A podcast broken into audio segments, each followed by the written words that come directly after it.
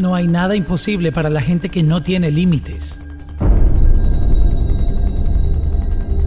Raycon nació en un barrio con muy pocas oportunidades de salir adelante. Una de las razones por las que nunca desistió de su sueño fue gracias a su mamá.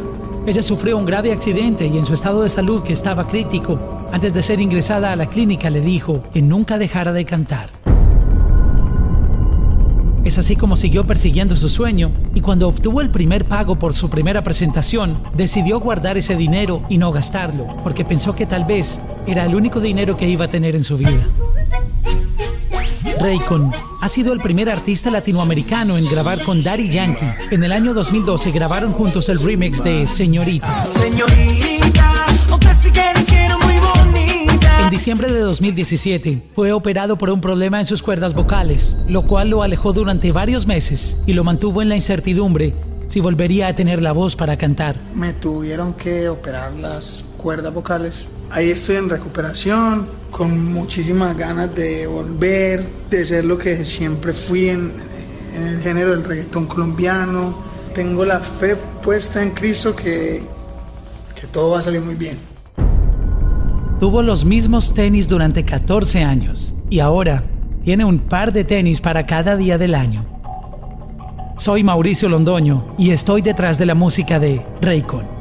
Este es un podcast original de la música. La música podcast. Y en esta edición de la música podcast desde Medellín, Colombia, papá, parcero, Raycon el líder. ¿Cómo estás, Raycon? Bien, mi hermanito, ¿cómo va todo por acá? Feliz de encontrarme contigo de nuevo. Gracias. Y este podcast se llama La historia de. Es como un resumen corto, lo hacemos corto.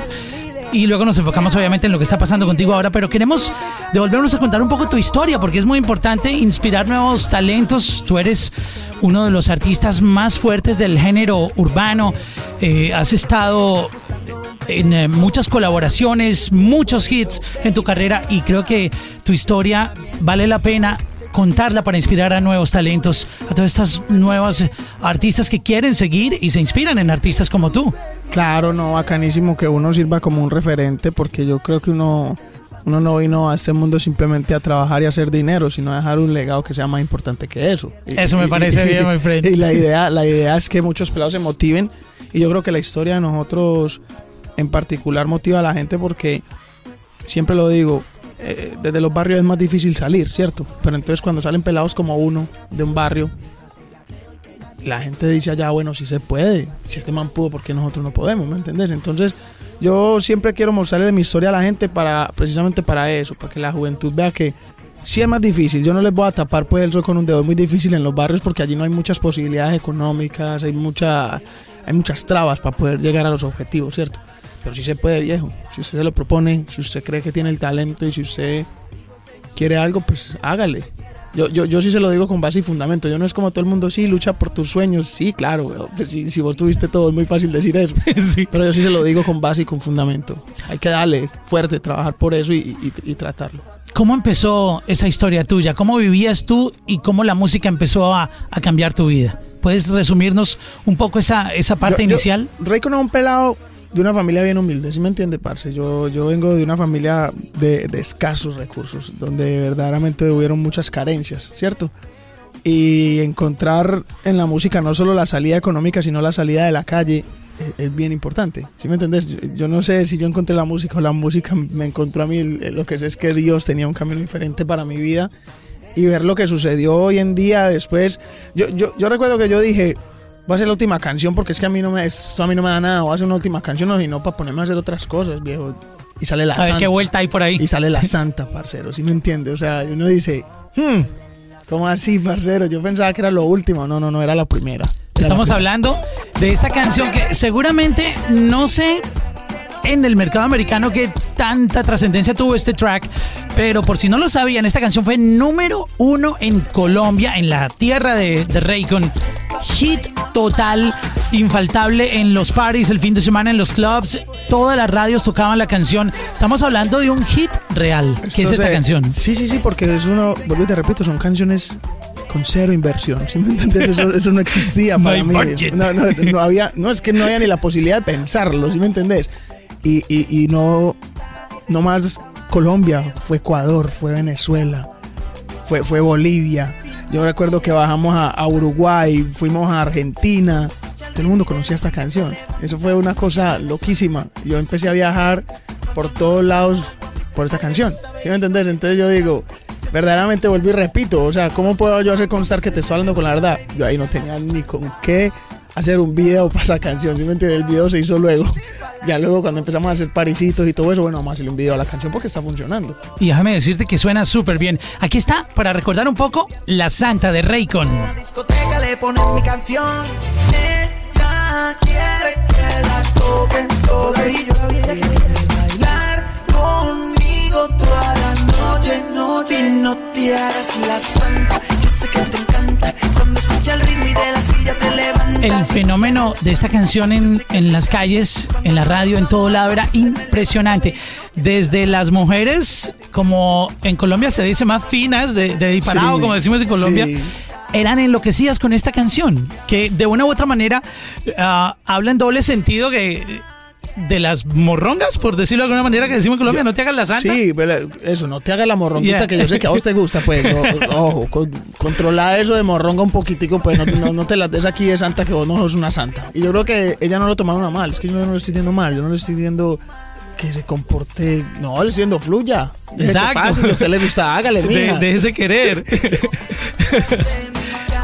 Esa época en que tú estabas comenzando, ¿cómo era el ambiente en tu barrio? Para que la gente se haga una idea de cómo era tu vida, de lo que te esperabas y de pronto tú no te enfocabas en tu carrera como músico. No era, no era fácil, ¿no?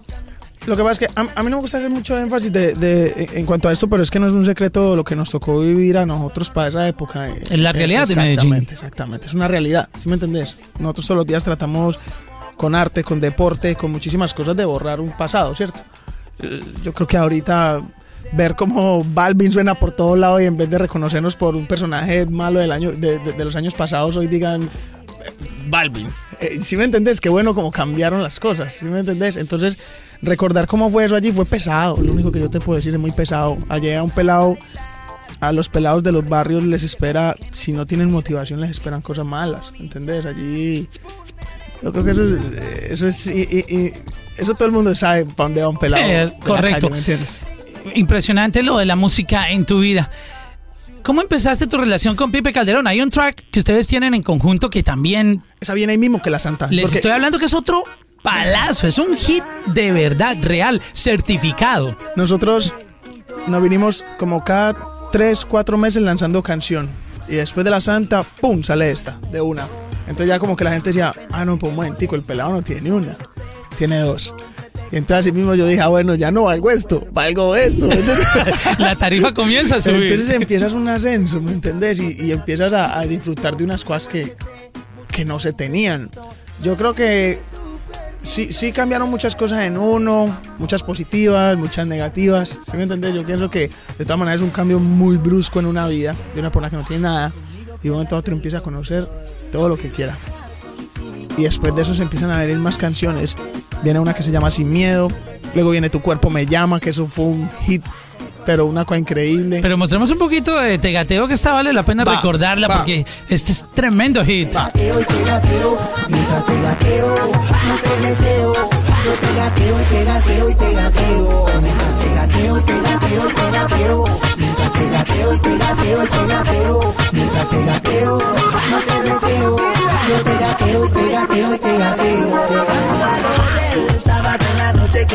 Tegateo, para la gente que de pronto no conoce el término, ¿lo puedes explicar un poquito? Ir a mirar lo que no se debe mirar.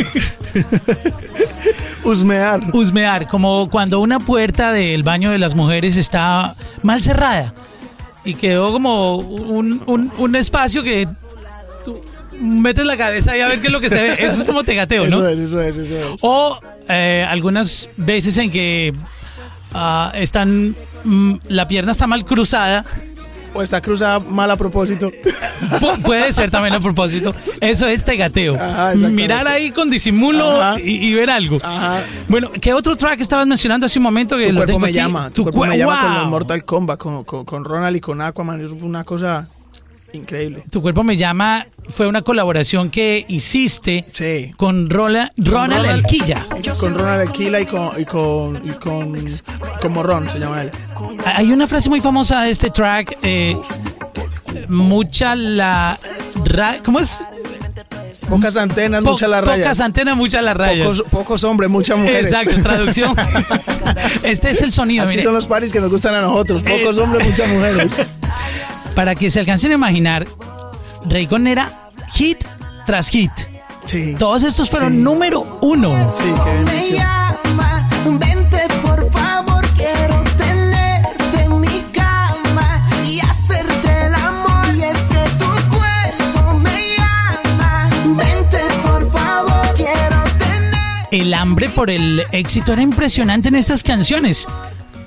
Cada una era mejor O- que otra. O, yo- o yo creo que no había hambre por eso. Yo digo en el sonido, en- en el ah, no, no, sonido, sí, pero, pero siento como que se trabajaba sin presión, ¿sí me entiendes? Como que vamos a hacer música, disfrutemos de esto. Es lo que yo trato de hacer hoy en día, recuperar esa. Recuperar eh, eh, esa mentalidad de, sí, hay que sacar hit, pero yo creo que me tengo es que disfrutar la música. Eso, eso me pasaba ahí, eso me pasaba ahí. Yo me disfrutaba cada caño yo decía, esto suena muy bueno, loco, esto, eso tiene que conocerlo la gente. ¿sí Te digo una cosa, este es un track que tiene ya sus buenos años, pero hoy en día se sigue escuchando moderno. Yo- yo- yo la no he escuchado nada igualito a esta canción hoy en día. No, yo la canto en los conciertos, es una locura. La gente la recuerda como que oh, con eso yo me enamoré, con eso yo me llevé a esta, con eso. Y se prende la fiesta con canciones como esta. Cuando este track ya estaba afuera, yo- tú ya tenías varios éxitos que habían pegado. ¿Tu vida cómo había cambiado en ese momento?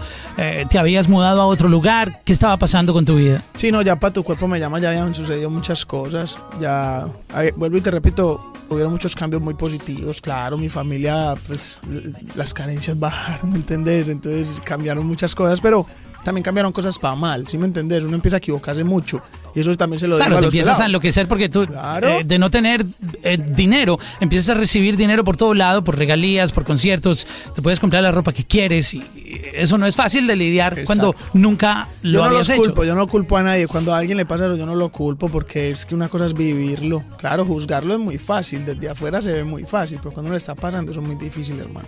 ¿Y de, de qué exactamente estamos hablando? ¿Qué empezó a pasar No, en tu vida? a hacer cosas que no son, uno ya ni respeta que ni respeta la autoridad, uno sí, como así, si yo entro por donde quiera. Para la policía y tú sí. ya, ¡eh, yo soy rico! Y, y esta mujer es la mujer de. No, y empiezas a, empiezas a hacer cosas que no debes hacer, ¿me entendés? Porque crees que ya tenés todo el mundo en tus manos y vos decís, pero si es una. Hoy en día que yo lo veo, yo digo, yo no tenía nada, ¿sí me entendés? No pasa nada, simplemente soy un artista que le está gustando a la gente, ya. Pero hay que respetar ese trabajo, es un trabajo. Hay que respetar a la gente y que la gente siga gozando con uno. Depende también de, de- esa tranquilidad y, y- esa de esa cierta humildad que uno tiene que tener, porque uno tiene que continuar igual, hermano. El hecho de que le guste a la gente no quiere decir que vos seas un dios. Seguís siendo el mismo siempre. Hay una canción que seguramente tú la usaste como desahogo por la manera en que uno escucha la letra y la manera en que, en que tú cantas la canción y es esta. Esa es mi canción favorita. Esa Es, es mi canción favorita tuya porque todos nos identificamos con el sonido. Háblanos de No molestes Tú sabes más. que yo empecé a ir a todas las fiestas, a casi todas las fiestas de, de los jugadores de la selección Colombia, porque es una canción que identifica a la gente, le- donde tú le estás diciendo, hey, viví la vida tuya, ¿por qué me criticas todo? Porque a nosotros nos critican todo, socio, ¿me entiendes? No podemos hacer nada medio equivocarnos un poquito porque, ¡pum!, todo encima. Y yo traté como de hacer una canción en modo de queja de como que no viva usted su vida, que la mía la vivo yo, ¿me entendés? Y a la gente le encantó eso.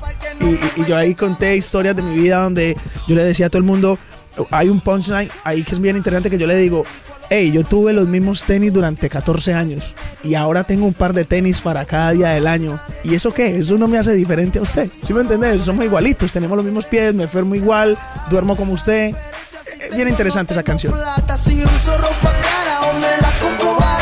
Si tengo pues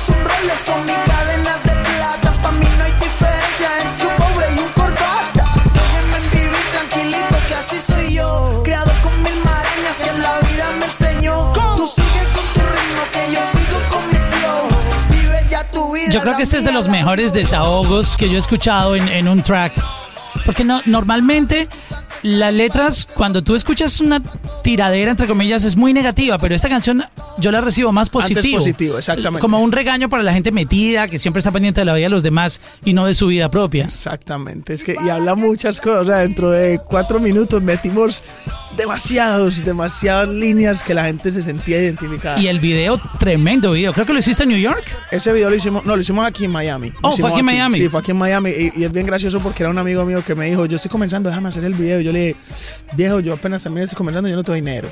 El No hay budget. Vamos a, vamos a conseguirnos tanto dinero pues para que lo hagamos y contratamos unas luces. Y yo, va. Cuando sale ese video, yo digo, mi hermano, usted tiene mucho talento. El video quedó socio". muy bueno. Quedó muy bueno. Si no lo han visto, vayan a YouTube y chequean No Molestes Más de Raycon. Empecemos a hablar un poco del movimiento de reggaetón. Tú fuiste tal vez el pionero del el reggaetón en Colombia, eh, al lado de J Balvin. Ah, empujaron durísimo el, género y le hicieron ganar credibilidad en Colombia, donde todos los boricuas eran los únicos que se ganaban el respeto en el género del reggaetón. Cuando un artista colombiano sacaba una canción, ah, están imitando a los boricuas, eh, es una copia, pero cuando Raycon empezó a pegar hits, ya la gente empezó a ver el sonido colombiano ya con un respeto y tú aportaste demasiado para que el sonido local empezara a ser visto con otros ojos y con mayor respeto. No, no lo podías haber descrito mejor, así, así exactamente. O sea, se burlaron de nosotros muchas veces, porque obviamente sí parecíamos una copia, éramos una copia. Íbamos detrás de los pasos de los puertorriqueños, porque ellos fueron para nosotros grandes maestros. Es más, lo son aún, porque llevaron la industria a otros niveles, pero yo creo que nosotros seguimos ahí, éramos disciplinados. Hoy lo que le pasa a Balvin, créanme, que no es, no es porque sí, ¿sí me entiendes? Y uno haber estado en ese, en ese inicio y que la gente tenga ese respeto por uno es muy bonito. Ver uno en entrevistas a Maluma diciendo que él quería ser como uno, ¿me entiendes? Todo eso motiva, uno dice, wow, mira Oiga dónde lo que están está. ellos". Maluma quería ser como. Raycon. Y yo digo, ¿qué es esto? ¿Me entendés? Y, sino que los procesos de las carreras son diferentes. Y, y- y yo creo que yo con lo que a ellos les está, les está pasando, a lo mejor en ese entonces yo no hubiera sido capaz. Yo creo que por algo, por algo hubo un freno en mi vida, ¿me entendés? Yo tomo todas las cosas bien positivas. Y la verdad es que hoy en día tengo mucha más, digamos, experiencia, sabiduría, ya hoy tomo las cosas más tranquilo, que yo sé que en cierto momento cuando empecé a subir y sacaba una tras otra, a lo mejor iba por un camino demasiado equivocado. Hoy yo soy bien tranquilo, hermano, la verdad yo siento que hice algo por el género urbano colombiano muy fuerte, pero creo que lo que falta es demasiado. Ya uno falta mucho. En esa época, tu amistad con J Balvin era muy cercana. eh, tenían como un grupo de, de paisas. En Sí, Medellín sí, empezaron a mover el género muy fuerte. ¿Quiénes eran tus amigos, aparte de J Nosotros nos Balvin? llamábamos la Universidad de la Calle, porque ninguno estudiaba. Entonces éramos golpe a golpe, Balvin, u- u- un parcero que le dicen el Tigre, Music, y yo. Éramos esos. Y nos movíamos para arriba y para abajo sin nada. O sea, lo que hubiera. Y para comprar un fresquito que vale tanto, y, y con eso hacemos música, nos sentamos, hacemos. Y disfrutamos mucho eso. Y teníamos una fe, hermano. La verdad, que, que yo digo, no es que no podía pasar menos que lo que está pasando. No podía pasar menos con la fe que nosotros le teníamos a nuestros proyectos. ¿Cómo tú lograste hacer un featuring con Daddy Yankee? De un momento a otro Ah. aparece esta canción Es increíble. y todo el mundo dice, pero ¿quién carajos es Raycon? ¿Y cómo termina grabando con Daddy Yankee, el máximo líder del género en la época? Daddy Yankee sigue siendo... eh, Yo creo que el- esto, el enfer- esto enfermó a más de uno. Pero cuando, cuando se grabó esta canción, estaba, o sea, era, era como algo inalcanzable para cualquier artista latino por fuera de Estados Unidos. Él nunca había grabado con Exactamente, grabar o. Él pensar en la con, idea con de los grabar. puertorriqueños, tiene Exacto. pero él nunca había grabado con nadie por fuera. A mí un amigo me dice, te voy a presentar a Yankee. Yo hoy en día se, se lo he dicho a él, se lo digo a todo el mundo. Yo canto por Yankee. Así, sencillo. Yo canto porque vi a Ari Yankee un día en un escenario y yo dije, yo quiero eso para mí. ¿Me entiendes? Entonces, digamos que él, él no solamente me ha ayudado grabando canciones conmigo, no, no, no. Hasta la mentalidad algún día la puso para eso. Cuando a mí me dicen, te voy a presentar a Yankee, parce, me van a presentar el man que yo más admiro. Y yo, yo ni le creía al man que me lo iba a presentar un amigo en Bogotá. Estás en Bogotá y yo le decía, sí, yo estoy aquí, bueno, él tiene un concierto hoy, vente para tal hotel. Yo voy, yo, yo dije, pues venga, vamos a ver. Yo no creo que me lo vayan a presentar, pero yo voy. Y yo llego, me siento, y me dicen, espérate un momentico que él ya baja, me siento en el restaurante del hotel. Cuando, nada, pasaron 10 minutos y alguien llega y me toca al hombro y me dice, Raycon. Yankee. Wow. Era Yankee. Yo recuerdo que hoy en día cuando yo veo cuando la gente se equivoca escribiendo mi nombre, y yo recuerdo cuando él estaba guardando mi número y lo escribió perfecto como escribe mi nombre, con Y, con K. Y yo dije, no, ya si este mal lo escribió bien, que cualquiera lo escriba mal, a mí no me importa. Yo- el tipo conocía bastante de la música nosotros.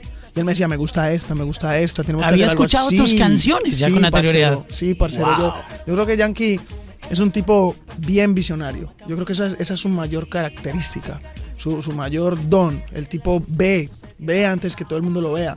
Y, y- y el man de una dijo, vamos a hacer algo, hagamos algo. Yo nunca lo quise presionar porque yo dije, no, solo lo quiero conocer. Y el mismo fue que mi mamá a grabar algo, tírate para Puerto Rico. Y yo, ¿qué? Chao, yo estoy Todo allá, eso se dio en esa primera charla en Bogotá. Solo en la primera, solo en la primera. Y ya luego, obviamente, intimamos más, nos volvimos más amigos, compartimos en par de ciudades por ahí donde teníamos que cantar juntos y la amistad se fortaleció. Pero además de que esa amistad se haya fortalecido, yo siempre lo sigo mirando igualito, hermano. A mí ese man, referente, siempre, siempre. Nunca le perderé eso, así lo tenga al lado. ¿Cómo se dio esta canción? ¿Tú la tenías eh, en tu repertorio ahí guardada para un momento como este? ¿O cómo pasó todo con Teníamos, señorita? teníamos, varias, teníamos varias canciones ahí guardadas y, y- y- entre esas estaba Señorita. Y yo, la- yo llevaba ya como cuatro canciones, obviamente yo tenía que llegar preparado. Y, y en ese entonces estaba Musicólogo Menes y ellos escucharon esta y le dijeron, no, Yankee tiene que ser esta. Y, y enamorados de la canción se montaron. Es que se la hicieron bien bonita. Tenemos lo que usted necesita. Perder la ocasión. Si usted me encanta, mamacita. De verdad que lo que me tiene siempre gana. Y esa relación con Yankee se volvió a afianzar en otro sencillo demasiado... O sea, otro nivel diferente a, a Señorita. Cuando uno pensaba que, no, si van a sacar otra segunda canción, no creo que sea tan buena como la primera. Y sale el sencillo que grabaste con, con Yankee, imaginándote, wow, e- eso es otro nivel. La canción, ¿cómo se dio imaginándote? Que tiene una letra espectacular además. No, después del tiempo yo, yo ya me tomé el atrevimiento y yo le dije, entonces que nos vamos a volver a juntar o que él me dice, Rey, usted sabe que yo estoy para usted. Y volvemos y le, le- le mostramos esta canción que le hicimos junto a Chris Jedi. Y, y Yankee siempre mata. Cuando él llega a hacer esos rapeos, la canción cambia siempre. ¿Sí me entendés? Y él siempre ha estado presto. Yo creo que Yankee es un man que siempre está puesto para el trabajo y, y por eso le pasa lo que le pasa. Recuerdo que esta canción, eh, cada vez que uno encendía la radio, en toda Latinoamérica, pero ya habías coronado el mercado americano, porque uno eh, llegaba a Miami o New York, encendía una radio latina y Sí. la primera canción que le aparecía a uno en la radio era esta. Sí, total, total. Ya veníamos de una canción que eh, nos abrió las puertas aquí en Estados Unidos que se llama Secretos. Y cuando nosotros vinimos con esa canción, pues ya había como una cierta credibilidad aquí en los Estados Unidos. Y obviamente ya luego llegas con Yankee, pues estás llegando por la puerta grande. Vienes de una canción buena, ahora vienes acompañado de Ari Yankee y la gente la, la aceptó muy bien. Podríamos atrevernos a decir que tú fuiste el primer artista colombiano en colonizar, en colonizar el mercado americano. Yo creería, no, yo creo que Balvin lleva mucho tiempo en este mercado, porque yo, mientras yo estuve haciendo todo lo que yo hacía en Sudamérica, él se enfocó mucho acá. Y yo Pero no sonaba en la radio aquí. No, pero estuvo llevaba un luchando. trabajo, sí, pues llevaba un trabajo. Había hecho un trabajo de prensa, Sí, correcto. Sí, sí, sí, total. Y la gente sabía de él, no sabía de mí. ¿Me entiendes? Y yo creo que él ahí fue, como decimos, fue visionario. Él sabía para dónde iba la cosa. Yo, yo la verdad, lo que pasa es que yo pasaba muy bueno, hermano. Yo yendo a Venezuela, Ecuador, se no sabe, se no sabe lo que a mí esos países me han transmitido, ¿me entiendes? Los videos están en YouTube. Es una cosa loca. Entonces yo disfruté mucho de esos momentos y, sigo, sigo anhelando esos momentos. Yo no sé cómo queda, yo simplemente, eh, o sea, oye, para mí es un reto también estar aquí, ganar premiaciones, todo ese tipo de cosas sería muy bueno, ¿cierto? Pero así suena cliché, hermano. Ah, no hay nada como que le canten a una canción fuera de ah, 40.000, 50.000 personas, es una sensación que eso no la, eso no la, no la da otra cosa, ¿me entendés? Entonces yo siempre sigo respetando mucho ese tipo de, de carrera que yo, o sea, por el lado que yo me fui, porque me encantaba y disfrutaba mucho lo que me estaba pasando. Es el pedazo matador de Daddy Yankee. Poco a poco. Cuando su cadera la toco, ella loca porque yo se lo coloco y se pone inquieta. Conmigo es que va a romper fiesta. Oh, oh, oh, oh, oh, oh, oh. Tu fuego calmó mi frío. ¿Ya cómo estaba tu carrera cuando empezaste a moverte a los Estados Unidos, eh, a tener obviamente un manejo diferente? ¿Cómo empezó a cambiar tu vida eh, mientras fueron apareciendo más hits? ya todo se fue viendo más organizado, ¿cierto? Empecé a, ya se empezó a ver como más, no sé, como más empresarial, llamémoslo así. Y de pronto ahí es donde uno empieza a cometer también otros errores y uno dice, pues que la música no es solamente empresarial, ¿me entendés? En la música tiene que haber ese sentimiento, esa, esa cosa que te da en el estómago cuando sentís que una canción es buena. Y empiezas a perder esas cositas y aparte de eso, cuando ya cojo como que, bueno, voy en grande, se me fue la voz. ¿Me entendés? Entonces son como que una, otra. ¡ah! Un momento. Es- ¿Estás hablando literalmente que Sí. tu voz se desapareció o, tuvo problemas? No, no, no, o sea, literal, in- intervención quirúrgica, todo. Oh my God. Sí. ¿Puedes compartirnos un poco ese momento? No, ese momento yo creo que ha sido de los momentos más especiales de mi vida, hermano, porque es que uno, uno en las caídas aprende demasiado. Uno aprende más que cuando está eh, en una cima. La verdad que cuando, cuando esto me pasó, como tuve que pasar tanto tiempo en silencio, aprendí que hablaba muchísimo, ¿me entendés? Y, y vi todo lo que habla la gente, cómo desgastan sus palabras haciendo, dañando, ¿me entendés? Yo creo que ha sido una lesión muy bonita para mí y obviamente pues un cantante no quiere pasar por eso, hermano. Me tocó a mí. Yo lo asumí, yo creo que con una tranquilidad. La familia sí se preocupó mucho, parce, porque es que la verdad, pues, ellos lo ven desde otro punto. Yo siempre estuve tranquilo y yo dije, pues si yo voy a volver, voy a volver. Si Dios tiene otra cosa para mí, nada, no vuelvo y listo. Ya de todas maneras, ya no, ya digamos como que ya, no es que uno esté solucionado del todo económicamente, pero uno, uno ya vive mucho mejor de lo que vivía antes, ¿me entiendes? Entonces yo ya sentía que todo era ganancia siempre lo había mirado así. No es que no tenga ambición en mi vida, claro. Yo tengo también ambición y, y- y tengo muchas metas por cumplir, pero yo dije, pero estoy bien, ¿entendés? Yo no me voy a quejar, ya Dios me dio demasiado. Yo no me voy a estar quejando porque a mí, porque, porque me fue a mí no le fue a este. No, no, no, no. Era lo mío y lo acepté. Y después de eso, hermano, eso fue apenas, es que eso fue apenas terminando este año, o sea, terminó- eso fue en diciembre, ¿entendés? O sea, no va a cumplir ni un año. Y después de esto, parcero, empezó otro Raycon, te lo digo. Empezó otra persona que, que valora mucho más las cosas. eh, en cuanto a la voz, eh, el rango mucho más alto y mucho más bajo. O sea, todo me quedó funcionando mucho mejor. Entonces yo digo, bueno, yo creo que es que... Esa reparación de máquina que- quedó buena. Sí, estamos, yo creo que ya estamos, estamos listos para que vengan otras cosas. Yo creo que antes no lo estaba, parcero. no ¿Qué fue estaba. lo que tú hiciste para que se afectara tu voz tan fuerte que llegaras al punto de tener que estar en silencio mucho tiempo? Irresponsabilidades, excesos. ¿Qué pasa? Eh, estar cantando jueves, viernes, sábado y domingo sin saber ni una técnica vocal.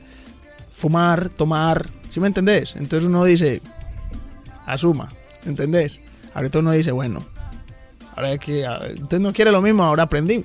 ¿Entendés? Yo estuve cerca de eso como animador, como DJ en, en stage, y uno empieza, ¿dónde están las mujeres? Y a gritar, y, y no- uno no tiene técnica. Y llegué al punto de tener nódulos, que ya el próximo paso era seguramente tener que estar en Una terapia o cirugía, porque ya... ya no, yo le hice no terapia, yo hice de todo y a mí ya no me quitaban. A mí no está muy grande, socio, eso hay que operarlo. wow. Sí, sí, sí, sí, sí. Eso ¿Tú, pasó. tú eso estuviste pasó. en el quirófano? Sí. ¿Qué pasaba por tu mente antes de la operación?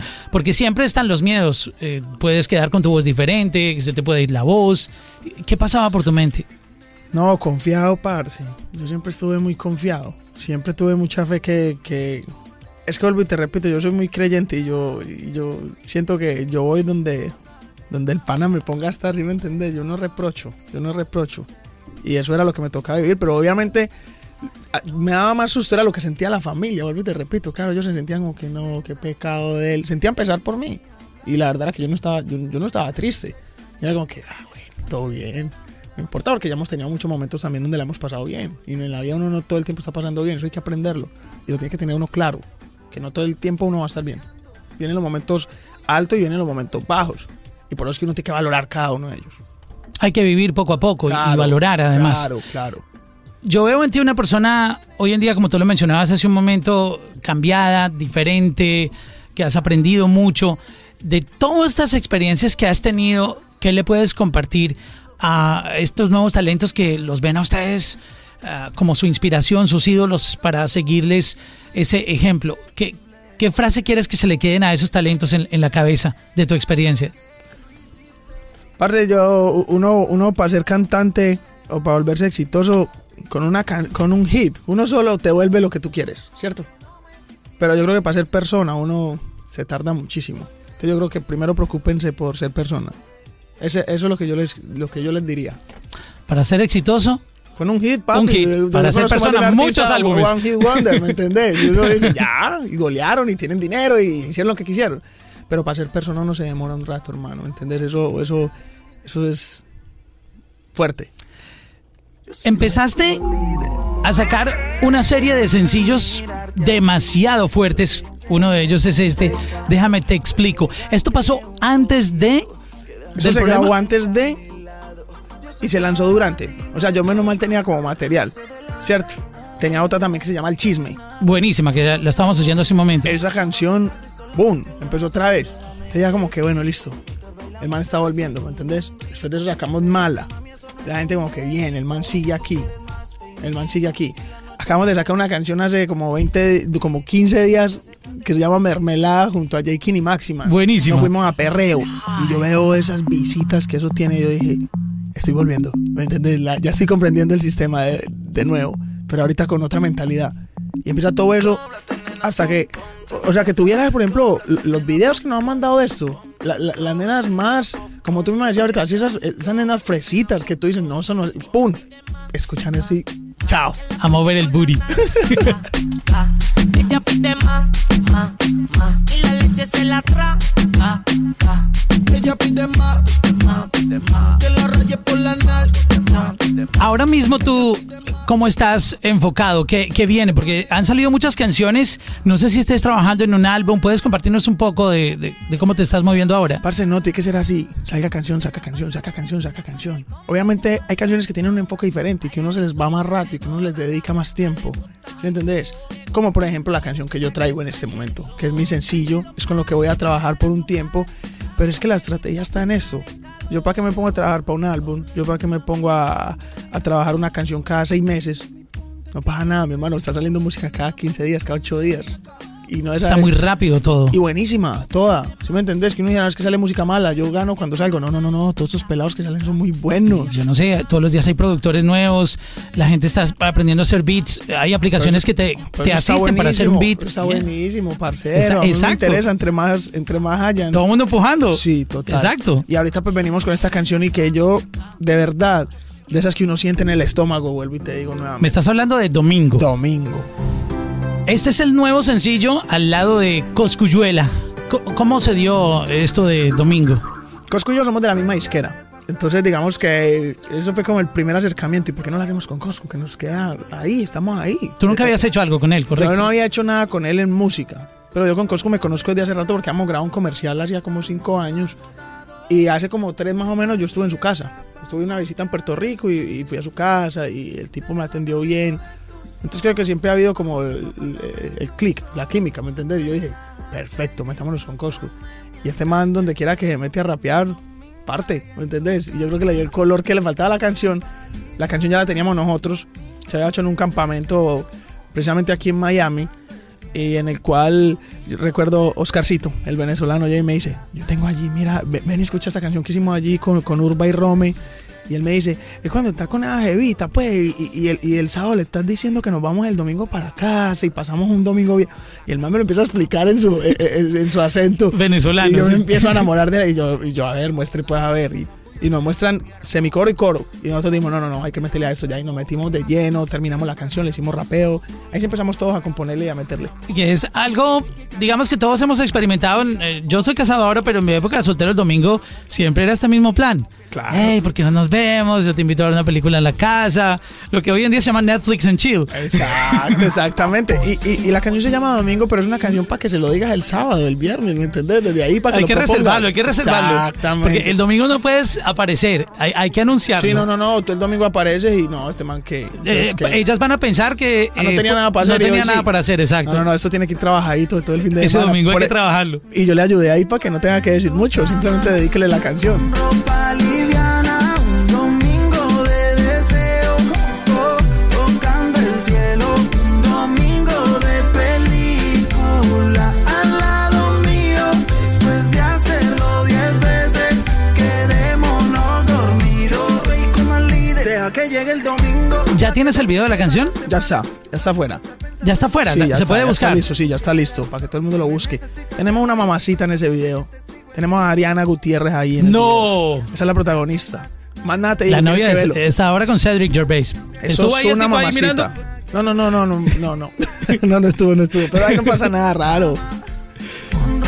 O sea que tiene mucho sabor colombiano, tiene el talento de, de Ariana y tiene obviamente Raycon y el Tiene de la parte todo. boricua. Tiene de todo. Tiene boricua, tiene venezolano por lado de composición. Oh, es verdad. Ahora tiene a Coscool, eh, Urba y Rome también son puertorriqueños. Ariana, que, que, que es, que es barranquillera. Bueno, sí, creo que es barranquillera, es de Cinceleo, pero, pero, pero crean Barranquilla. Costeña, nosotros, costeña. nosotros paisas. Entonces yo creo que tiene un sabor esa canción increíble. Cuéntame, ¿tú cómo sientes ahora todo lo que está pasando? Eh, La época que tú comenzaste en el reggaetón, eh, los artistas como Wisin y Yandel, Daddy Yankee, Don Omar, eran muy fuertes en Latinoamérica, Estados Unidos y a veces Europa, pero ese movimiento latino no se sentía tan global como lo que está pasando ahora, tú sabes, lo de Despacito, lo de Mi Gente, ah, todo lo que ha pasado ha llevado el género a un nivel impresionante que básicamente todo el mundo quiere cantar en español. Y tú aportaste también para eso. ¿Cómo sientes ahora tú eh, viendo el género hasta donde llegó? Y no sé, me imagino que muchas cosas han cambiado y tu, tu manera de sentirlo ahora es diferente. Claro, no, es que ahorita yo, ve- yo digo, güey madre, ya, ya es donde va. Tenemos a los raperos cantando en español, ¿sí me entendés? Es una cosa increíble, tanta, tantos compañeros del pop, tanta gente del vallenato, de la salsa, que ahorita están metidos en este género y que es que el urbano está por todos lados, rompió, rompió con todo, rompió con todos los esquemas, eso es innegable, el que diga que no, es mentiroso. ¿Sí me entendés? Yo creo que abrió campo para todo el mundo. Esto no le dijo al pop adiós, no, esto le dijo a los cantantes del pop, hagámoslo juntos. ¿Sí me entendés? Yo creo que es una, un género al que le debemos muchísimo y sigue abriendo cada día más cosas, más puertas. ¿Tienes en tu mente reunirte a grabar con parceros de Colombia, J Balvin? eh, ¿Puedes adelantarnos un poco de, de esas cosas que... Tenemos, unas canciones ahí grabadas con Maluma, estuvimos la semana pasada metido en el estudio. Eh, con Balvin yo creo que se tiene que venir algo pronto. Eh, Hace yo- falta ese power sí, colombiano unido sí, ahí. Sí, sí, sí. Lo que pasa es que también hay que entender que, que por el mismo proceso nos mantenemos todos en diferentes lugares al mismo tiempo. Filarlos, filarlos a, los, como a, la- a las cabezas es un poquito complicado, ¿cierto? Pero yo creo que eso hay que hacerlo. A como de lugar, porque de todas maneras, así como hemos ido ganando ese lugar los colombianos ahí, tenemos que demostrar también por qué, ¿me entiendes? Y hacerlo juntos. Yo recuerdo esas canciones eh, de reggaetón cuando se unían siete o ocho boricuas a meterle un Sí, en track Colombia nunca ha pasado que eso. uno escuchaba eso y todo el mundo era loco. Creo que en Colombia no se ha llegado todavía a ese nivel con, y, y ya está el talento. No, pero pasaba. Cuando nosotros estamos empezando, estamos en Medellín. Hay un poco de canciones que. que Era que- golpe que- a golpe, Sí, J Balvin. Un combo todo completo de una canción y, y la pasamos muy bien. Yo creo que eso hay que hacerlo ya porque tenemos muchas más, muchas más herramientas, podemos llegar a muchos más lugares y así como te digo, podemos afianzar mucho más el género urbano y pues obviamente los colombianos. ¿Crees que es fácil que algo así se dé? Bueno, yo sabemos que por cuestiones de, No, yo creo que sí se de- va de a dar. horarios, pero, no, no, pero sí hace se va dar, claro, sí se va a dar. No, si se juntan otras personas que están mucho más ocupadas, porque no vamos a juntar nosotros, ¿me entendés? Y eso sí se puede, sí se puede, hay que sacarlo. Hablando de artistas internacionales, tú fuiste uno de los primeros en grabar con un artista de la talla como Vivi Rex, que Sí. hoy en día tú la escuchas a nivel global eh, con muchísimos ah, artistas y está súper pegada. ¿Cómo fue esa experiencia con ella? Queridísima, ella es queridísima, o sea, se maneja muy bien, trata a la gente bien, es talentosísima. Compartimos una canción que hicimos para la Copa Oro hace como dos o tres años más o menos. Y nos tocó viajar por, por varias ciudades de los Estados Unidos y disfrutamos muchísimo. Una gran persona. ¿Hiciste buena amistad con ella o todo Sí, quedó solamente en la querida. grabación? Obviamente yo hace mucho tiempo no me hablo con ella porque tú sabes que esto pues nos va llevando Hay que llamarla ahora, hay que llamarla. pero, pero creo que quedó una bonita amistad. Creo que donde nos veamos de nuevo siempre va a haber como esa química nuevamente. Hoy en día, ¿cómo es tu vida? ¿Te estás cuidando tu voz? Eh, ¿Cómo es el nuevo rey con Ahorita que hay ahora? ahorita hay técnicas hasta para hablar, mijo. Ya, ya, ya me cuido de todo ya, ¿sí me entendés? Obviamente tampoco te estoy diciendo que me comporto pues como como, como un santo. No, no, no, tampoco, no, no. Yo soy una persona normal, hago cosas normales, pero obviamente ya tienen un poquito más de cuidado como te digo, con los excesos, ¿sí me entendés? Yo creo que todo en exceso es malo y, y es eso, es controlarlo. Con la parte que nos comentabas ahora de la voz, me dices que ahora mejoraste tus altos, tus bajos. Eh, ¿Qué se siente básicamente como estrenar voz? Cuando te escuchaste por primera vez en- en- con los audífonos, ¿sentiste que era otra voz? ¿O, o- Le da cómo uno fue miedo, eso? ¿no? Siente uno miedo. Eso es como cuando alguien se quiebra el pie que no quiere sentarlo todavía porque le da miedo. Es así mismo, pero, pero no, eso quedó, quedó melo, como decimos nosotros. Estamos melo. Pues Reiko, muchas gracias por estar con nosotros aquí en la Música Podcast. Te felicitamos por este nuevo lanzamiento, domingo, al lado de Coscuyuela. Gracias. Y gracias por compartir esta historia con nosotros, inspiradora para nuevos talentos que van a aprender mucho de esto, a seguir luchando por sus sueños y dándole fuerte. No es fácil, pero mira, eh, como tú lo decías al principio, si tú pudiste, ellos también van a poder. Total. Eso es lo que siempre les digo. Hágale, hágale. Hágale que es para allá, mijo. Rey con el líder en la música podcast.